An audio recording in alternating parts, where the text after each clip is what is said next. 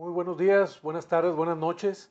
Este, bienvenidos a este nuevo episodio de La Perspectiva de lo Imposible, donde queremos que veas que lo que hoy para ti es imposible, ya alguien lo está intentando en alguna parte del mundo. Y el día de hoy tengo a mi amigo Roger Caloca de invitado. ¿Cómo estás, Roger? Muchas gracias, Mau. Muy bien, ¿y tú? Pues muy bien, muy agradecido contigo por aceptarme este podcast, por recibirme aquí en el Club Sinergético. En la capilla sinergética. La capilla sinergética, ¿no? Estoy en la mera catedral, ¿cuál capilla? Ahí acaba de salir el Papa ahorita. Para los que no saben quién es el Papa, se refieren al señor de rojo, a, Jorge Serratos. Jorge Serratos, el señor de rojo, ¿no? Este, él y el Chapulín Colorado. Sí, sí, sí. Oye, Jorge, perdón, ya te ando hablando de Jorge. Oye, Roger, fíjate que yo quería platicar contigo en cuanto al desarrollo de sistemas. Es una carrera que muchas personas entran a veces sin saber a qué se van a dedicar, pero porque tienen la idea de que la carrera de, desarrollo de sistemas tiene mucho futuro. Y estoy de acuerdo, tiene mucho futuro, tiene muchas ramificaciones. Sin embargo, no les queda muy claro el por qué o no les queda claro realmente qué es lo que van a hacer. Porque hay otra parte que la rechazan mucho. O sea, que dicen, no, no, es que yo no me veo sentado ahí todo el día nomás programando este, o haciendo programas de contabilidad, haciendo programas de esto. ¿Qué, ¿Qué, le dirías, para empezar, qué le dirías a esas personas que, que rechazan totalmente la carrera? Ya. Eh, pues digo, al final es como todo tipo de carreras, ¿no? Está la, o sea, es o no es para ti. Hay ciertas personas que nacen con cierto skill set que les permite, eh, por su razonamiento lógico o porque tienen más desarrollado el hemisferio izquierdo que el derecho, pues que son más buenas resolviendo problemas con tecnología. Por ejemplo, en mi caso, yo soy un caso distinto porque yo no soy programador, yo no estudié una ingeniería en sistemas, yo soy licenciado en... Al final me gradué en logística, yo primero estudié creación y desarrollo de empresas. En noveno semestre me cambio a logística internacional, yo no me quería graduar de creación y desarrollo de empresas en el TEC y desde mi primer, segundo semestre que me empecé a involucrar un poquito en el mundo de las startups y de las plataformas digitales, eh, siempre estuve con programadores, siempre estuve trabajando con ellos y me di cuenta que tienen un perfil muy único o, diferente, porque son personas como muy pragmáticas, pero para todo. Entonces son personas que, que, son prácticas, pero no las puedes sacar como de su, de su ideal. Y al, y al final de punto eso es bueno, porque son personas que si tú les dices, este es el objetivo donde tenemos que ir y esta es la visión que yo quiero cumplir, ellos te van a ayudar a llegar sí o sí, porque son como caballos de carreras que están así. Yo así los considero y con mucho respeto digo, son personas que son decididas, saben cómo llegar a la meta, tienen los medios y métodos para, pero les hace falta a lo mejor la parte comercial. Entonces, mucha gente le saca la vuelta a las carreras de sistemas porque dicen es que ahí no me enseñan nada de negocios, es que ahí me voy a quedar corto con el skill set de comunicación con otras personas. Y yo creo que no se trata de encontrar una carrera que te dé todo o que tengas un perfil que te dé todo, sino es más de complementarte con un equipo que, que, que ponga eso en la fórmula que a ti te hace falta.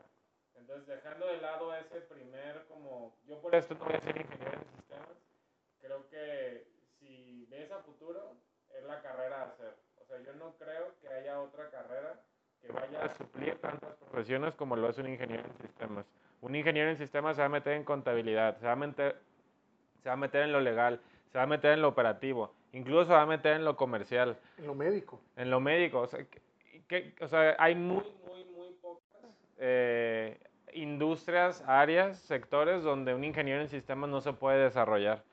Entonces, eh, aunque yo no soy uno, eh, me llevo bien con muchos, conozco cómo son muchos y yo le apuesto a que si yo tuviera ahorita 18 años y tuviera que volver a decidir qué estudiar, le apostaría 100% a una ingeniería en sistemas.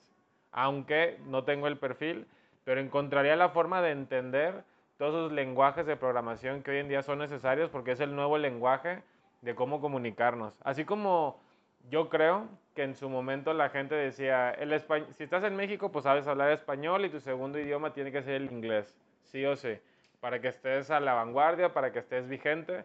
Yo creo que hoy en día un tercer lenguaje es uno de programación. O sea, no pensaría en chino, ni alemán, ni francés. O aprende PHP, o aprende C++, lo que sea, pero aprende algo. Hasta Java, dice. Sí, sí, sí, claro, porque ese debería ser el tercer lenguaje que todos empecemos a hablar.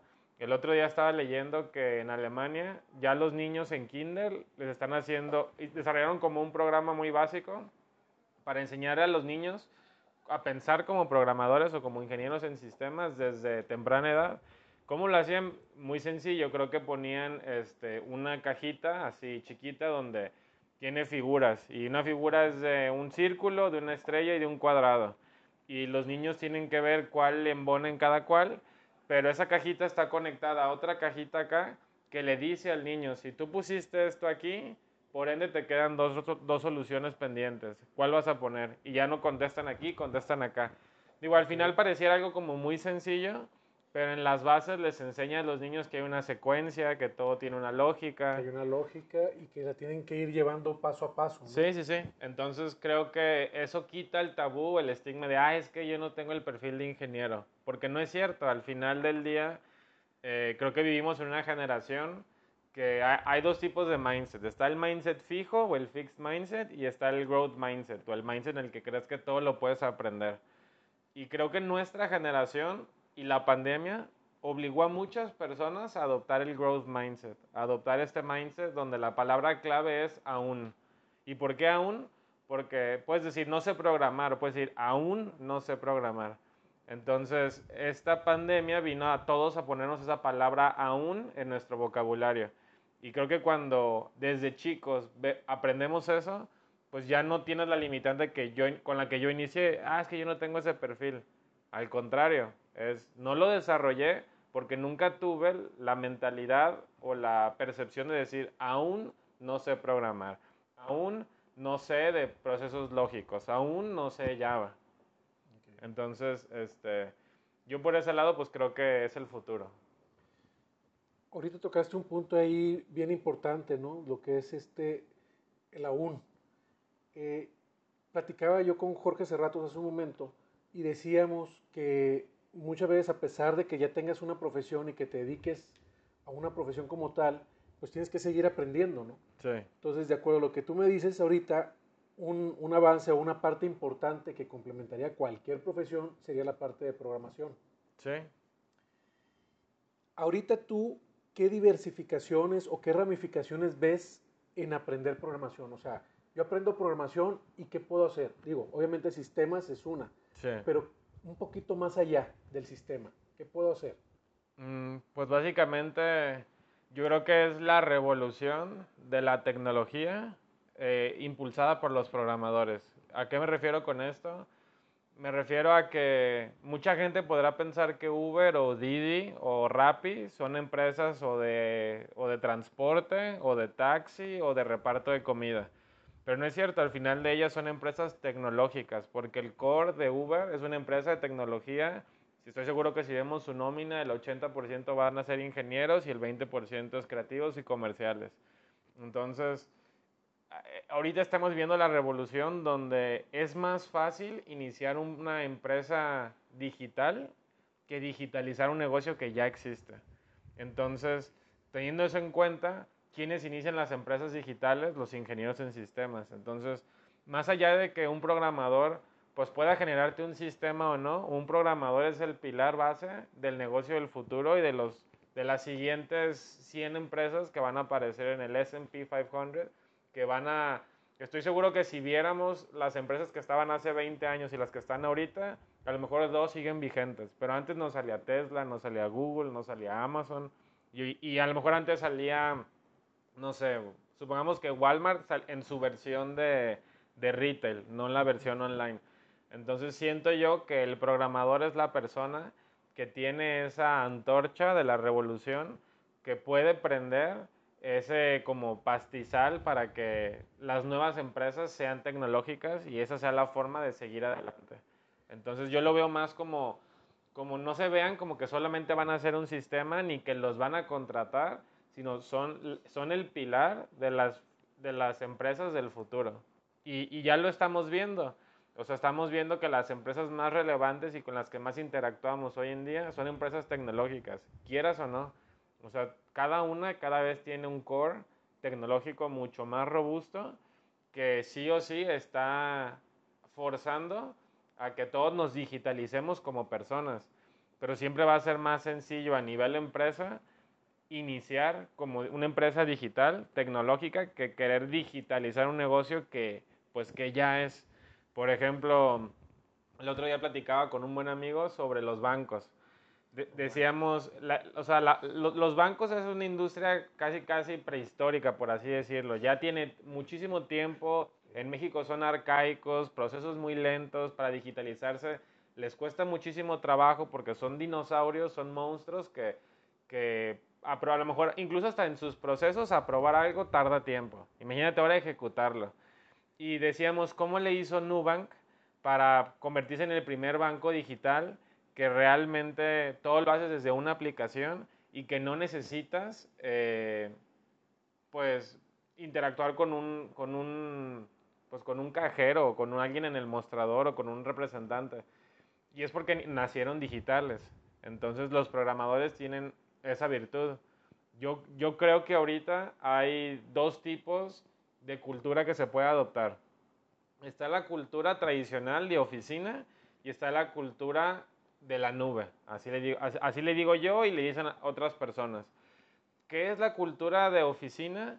Es la parte tradicional donde tú, como a lo mejor como chavo, eh, veías que tenías que decidir en qué empresa vas a trabajar, cuál es, tu, cuál es la carrera que te imaginas que harás dentro de esa empresa o, en o a lo largo de tu vida, ¿no? Ah, me gustaría trabajar en Microsoft, a lo mejor alguno diría. O quiero trabajar para Uber.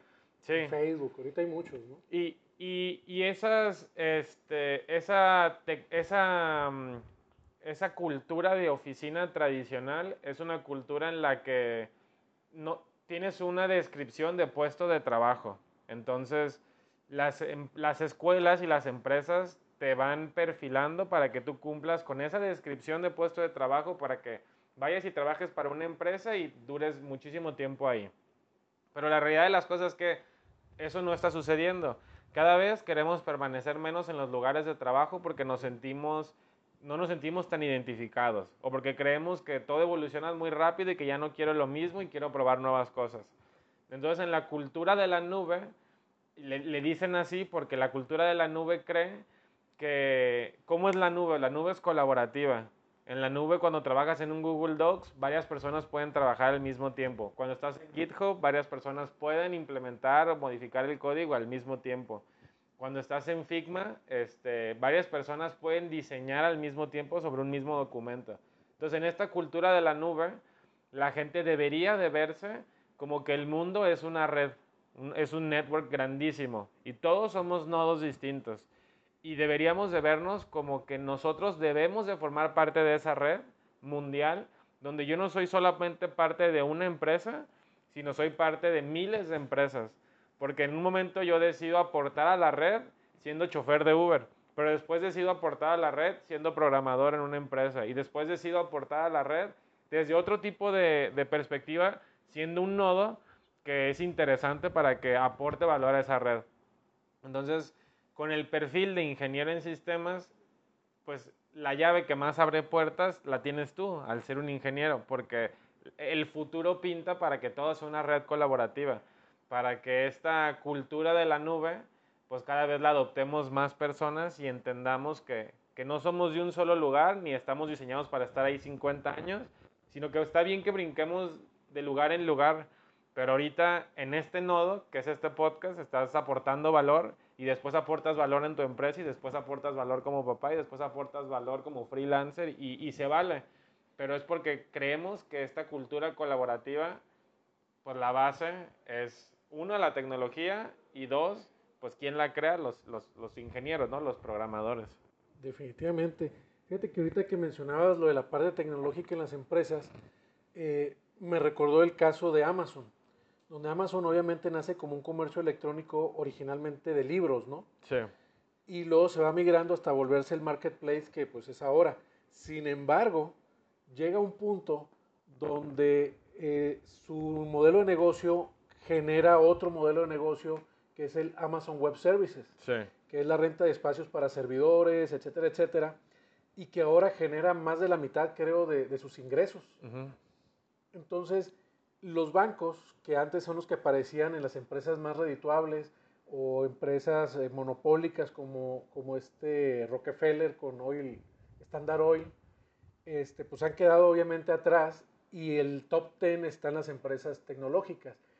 Pero no es nada más porque están en un, en un giro, sino que se van adaptando y van generando esas nuevas plataformas, ¿no? En el caso Sí. de Amazon, que pues ahora tiene Prime, tiene Amazon Web Services, tiene el Marketplace y el Marketplace constantemente está evolucionando. Sí, sí, sí, y compraron los estudios MGM y se van metiendo en más industrias o, o nichos en los que originalmente no fueron diseñadas para eso. Muchas veces ese tipo de evolución tan rápida es lo que nos deja la idea de que ya no podemos nosotros este, innovar, que ya no podemos intentar cosas porque voy a competir contra un Amazon que es un gigante, voy a competir con un Microsoft que es un gigante, voy a competir contra un Facebook que ya tiene Facebook, que ya tiene WhatsApp, que ya tiene Instagram, que tiene todo, Sí. este, y nos, nos limitamos. ¿Cómo rompes tú esa barrera? Pues yo creo que pri- primero hay- partiría como de dos vertientes. Una es no todo el mundo tiene que hacer el siguiente Facebook, ni no todo el mundo tiene que hacer el siguiente Amazon, porque hay gente que simplemente no está diseñada para hacer innovaciones tan disruptivas. Esa es una. Si, si ese camino no es para ti, pues siempre puedes hacer innovaciones evolutivas o innovaciones incrementales.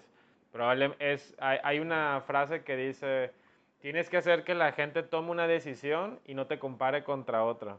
Y, y- y cuál es la base de esto? Que cuando tomas una decisión es como un sesgo, o sea, es, es, creo que alguien explicaba que decisión significa cortar, dejar aparte y tomar. Entonces, cuando decides algo es porque es totalmente disruptivo, porque cuando tú forzas a alguien a que tome esa decisión, es esto lo tomo porque no hay nada en el mercado como ello. Y cuando vas a comparar algo, pues probablemente hay varias opciones y decides, quiero este sobre este porque este es un poquito mejor que este. No está mal ninguno de los dos caminos porque todos necesitamos los dos tipos de empresas. Necesitamos la empresa tipo Amazon, que solamente va a haber una en el mercado, que, solamente, que requiere mil- millones de capital, requiere ser el más rápido en llegar ahí y posicionarte. Pero también hay empresas tipo Ben Jerry, como la heladería, que hay, hay espacio para muchas, hay espacio para todos, no tienes que ser el más rápido, ni el que tiene más dinero, ni el mejor sabor, simplemente tienes que diferenciar en algo. Y hay espacio para todos, entonces, si partimos de que sabes que puedes convivir en el mundo siendo una empresa tipo Ben Jerry o siendo una empresa tipo Amazon y ya tienes claro eso, entonces creo que ahora sí te puedes poner los guantes y decir, ok, quiero tirarle a Amazon. Ya sé que, sí, que, que- que para todos hay espacio, pero aún así le quiero tirar a Amazon. Entonces viene un siguiente concepto que es, the riches are in the niches.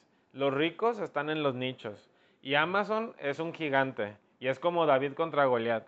Y si tú te vas a poner en el papel de David, la tienes fácil. La- solo la gente no lo ve por perspectiva. Pero la tienes fácil porque cuando eres pequeño eres ágil. Cuando eres pequeño igual y ni te notan. Cuando eres pequeño los puedes rebasar por la derecha. Cuando eres pequeño tienes la capacidad de ser el líder de opinión de un pequeño nicho y que ese nicho después te empodere y, des- y- y tengas la suficientemente fuerza como para competirle a alguien así. Entonces, por ejemplo, mucha gente dice, es que quisiera hacer un marketplace o un e-commerce de, vamos a suponer, este, de belleza. Pero belleza es, es, es muy, es muy, muy grande, o sea, muy vago.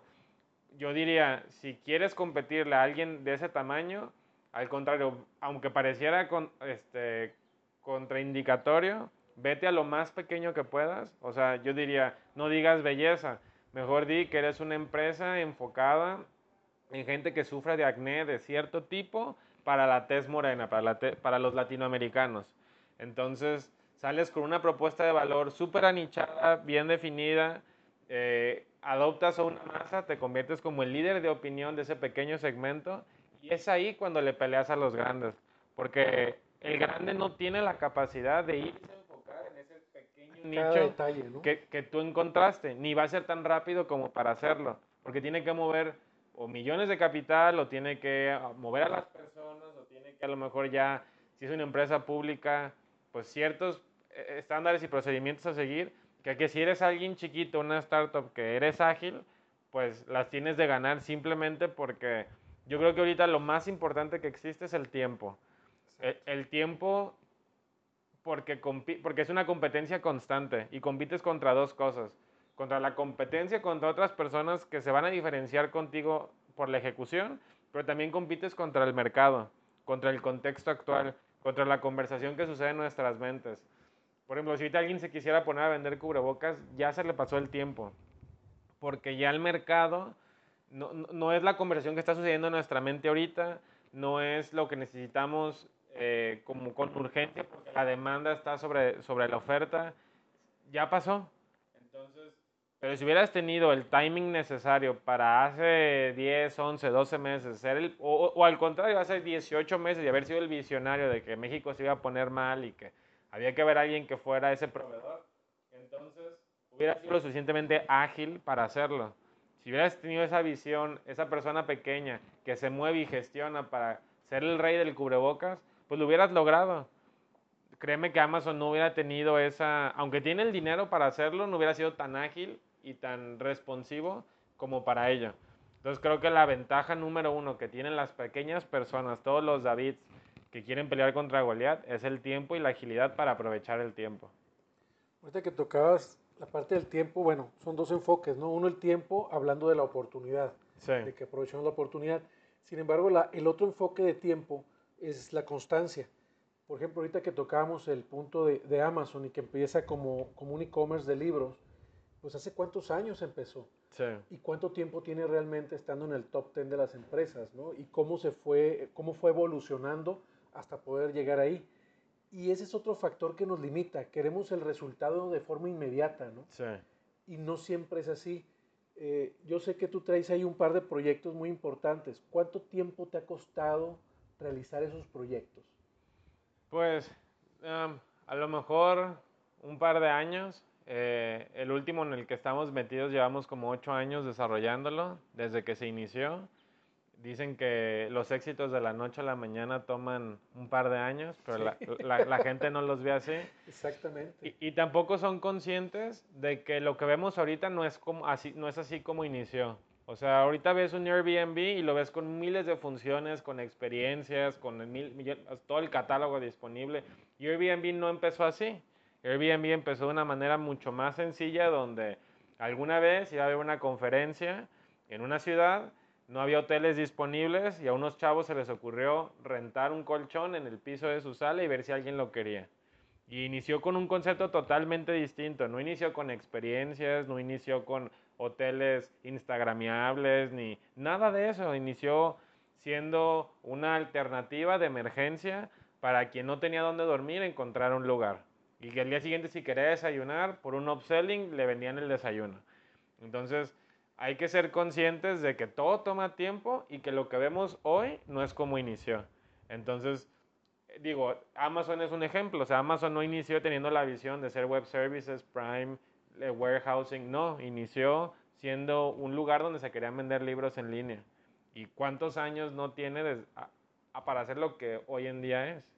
Entonces, creo que si tenemos esos dos conceptos presentes, pues a lo mejor nos reduce la ansiedad que tenemos como por probar ese éxito que le estamos viendo a todos. Siendo que más allá de, de que las startups vienen a, a traernos innovación, futuro, una mejor calidad de vida, también vienen a traerle muchísima ansiedad y pensamientos equivocados a cualquier emprendedor porque creen que todo va a ser rápido, creen que vas a valer billones de dólares y te vas a convertir en unicornio. Y no es así, o sea, tenemos que volver a la premisa donde hay empresas tipo Amazon y empresas tipo Ben Jerry y las dos están bien. No hay por qué presionarse porque si tienes la idea correcta, logras coincidir o conocer o obtener ese product market fit, eventualmente vas a llegar ahí. Eh, escuchaba el otro día un podcast que decía, este, creo que se llama Mark Maples, eh, es founder de, un, de los VCs más importantes que invirtieron en Twitch, en Twitter, en Facebook, y decía que tienes que encontrar empresas, viéndolo como del otro lado, que, que aunque, todo, aunque el founder haga todo mal, aún así sean exitosas. ¿Por qué? Porque, porque encontraron un producto que realmente soluciona una necesidad en el mercado. Porque el founder se enamoró del problema y no de la solución que le quería imponer al mercado. Y cuando entiendes que estás en el juego en el que te estás metiendo por resolver un problema real y no por ser el, ser el siguiente Uber, ni porque quieres imponer tu siguiente plataforma, entonces el tiempo que te tome lo vas a disfrutar y lo vas a aceptar y vas a reducir esa ansiedad que muchos founders están teniendo ahorita. Pero si te enfocas en lo contrario, quiero a huevo hacer un push de mi producto y quiero que la gente se enamore de esta plataforma que es completamente innecesaria y el único que la quiere imponer soy yo, entonces si entra la ansiedad y te desesperas y quieres, porque quieres forzar la adopción de un producto o servicio que el mercado no te está pidiendo. Y creo que otra vez es falta de alineación con el tiempo, con las oportunidades que se van encontrando en el camino. Ahorita que, que decías del valor de la empresa, o sea, sí trata o lucha por ser una empresa de mil millones, pero si te quedas en 10 millones de dólares no hay bronca, ¿no? Sí, ¿no? Dice, dice, dice Elon Musk, este, prefiero equivocarme siendo optimista que acertar siendo pesimista. Definitivamente. Prefiero que, sí, sí, le tiro mil millones de dólares o si me queden 100, tampoco me agüita. Sí, pues ni modo, voy a llorar aquí con mis billetes de 100 millones, ¿no? Que, que, a, que, a, querer tirarle algo chiquito y sí acertarle. Sí, definitivamente. Este, hay un concepto también que tocaste ahorita, bueno, tocaste en la descripción, que es la de producto mínimo viable. Sí. Y eh, aunque aplica en lo general, o sea, en todas las industrias aplica, pues obviamente también aplica en el desarrollo de sistemas, ¿no? El producto mínimo viable. Sí. No sé si nos puedes hablar un poquito de esa parte eh, enfocado a los sistemas, ya. para que también las personas que, que nos lleguen a oír en el podcast se den cuenta de esa fase que creo que es bien importante, porque yo tengo una idea que ya estoy rebotando, que ya traigo ahí más o menos, y pues sigue el crear un producto mínimo viable, ¿no? Pues digo, yo le llamo MVP o producto mínimo viable a la forma más sencilla en la que tú puedes probar que estás brindando una solución real, pero también es la forma más fea y te debe dar pena. O sea, un MVP es feo, un MVP no te sientes orgulloso de él, probablemente no lo quieres presumir, pero soluciona el problema core de por qué haces lo que haces. Entonces, supongamos que, no sé, vamos a poner como ejemplo este anillo. Este anillo, en teoría, pues te mide el sueño, es el famoso aura, que te dice si estás durmiendo bien, este, si te hace falta X, te da como tips para que duermas mejor. Y tú lo ves a lo mejor ahorita y pues se ve bonito, tiene diseño, lo que tú quieras. Pero a lo mejor un buen MVP hubiera sido algo muy feo que te, que te atoras en la cabeza probablemente y a lo mejor es incómodo, pero a lo mejor también hace lo mismo, te mide el sueño y te dice si estás teniendo el descanso que te mereces o no, y en base a la data que generó te da los insights que necesitas. Y a lo mejor sí, la, la, parte última es, termina siendo este anillo que es bonito, que no, te, que no te da pena traerlo, pero si anduviéramos con una jaula de cables, en la, no, no te sentirías cómodo. Bueno, un MVP es así, un MVP es feo, pero funcional un MVP tiene mucha iteración. ¿Qué es iteración? Es lanzas esa función principal, la lanzas con el menos cero features, le dicen, con, con las menores eh, botones posibles. Solamente le pones un botón y dejas que la gente lo pruebe. Si a la gente le gusta, le pones el que sigue. Si a la gente no le gusta, tomas ese feedback del producto, lo metes a tu ingeniería de producto y lanzas algo mejorado. O sea, un MVP, está un MVP es un ser vivo, está en constante cambio, nunca es estático, siempre está mejorando. Eh, un MVP es barato, un MVP no requiere de mucha gente. Incluso probablemente muchas veces un MVP ni siquiera requiere de un ingeniero en sistemas. Un MVP lo haces con... Hay dos formas de validar una idea o de tener un MVP. Puede ser una máquina turca o puede ser eh, un smoke test. ¿Qué es la máquina turca? Supongamos que yo digo que esta cajita de aquí es el Pizza 3000 y que por acá tenemos ingredientes, yo los meto acá y sale hecho una pizza. Y este MVP como máquina turca, yo te lo vendo y te digo, cómprame el Pizza 3000, vas a hacer pizzas en tu casa en 10 minutos.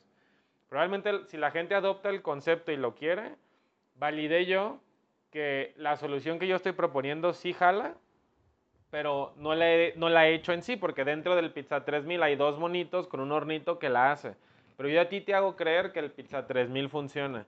Entonces, si ya veo que lo validé de manera correcta o que el mercado me dijo, no me gusta porque sale muy dorada, la quiero más cruda, o no me gusta porque no la saca cortada y la quiero cortada, entonces tú tomas esa ingeniería, ese feedback y lo metes a tu ingeniería de producto y ya creas el Pizza 3000, ahora sí, con código bien hecho y lo lanzas al mercado. Esa es una forma, máquina turca. La segunda es smoke test. El smoke test o el test de humo, los pioneros de ellos fueron eh, Dropbox, la famosa herramienta de la nube. Dropbox bajó rondas de inversión con tan solo un video. Un video que explicaba cómo funcionaba la nube y qué hacía la nube. Y la, y, la, y la gente fue capaz de entender lo que hacía Dropbox tan solo con el concepto y la idea. Y no tuvieron que meter ninguna línea de código. Entonces, el MVP puede ser un pequeño código hecho que resuelve un problema. Puede ser una interpretación del código como máquina turca o puede ser un video que dice que va a ser el código. Entonces, hay, hay esas como tres formas de hacer un MVP, pero siempre, siempre, siempre es un producto no terminado, es un ser vivo, está en constante cambio y se alimenta del feedback del mercado. Excelente, Roger. Acabas de, de de dar una, un hack, como se dice ahora, sí. bien importante, porque te decía, pues muchas personas este, tenemos esa limitación, de repente se nos ocurre una idea y ya, ahí se nos muere la idea porque ya no sabemos qué hacer con ella, ¿no? Sí. Y ahorita nos acabas de dar este, opciones que, que nos permiten dar ese siguiente paso y poder ver todavía más adelante. Sí, y la, y la ventaja es que el MVP es ágil, otra vez, el MVP es esa pequeña eh, lanza que David le puede aventar a Goliat y le das en el talón de Aquiles y lo tumbas. Perfecto. Pues con eso nos vamos a quedar, Roger. Espero que, que tengas oportunidad más adelante de darnos una segunda sí, con opción, gusto. porque definitivamente tengo mucho que aprenderte. ¿eh? Muchas gracias. Este, jóvenes, pues nos vamos a despedir.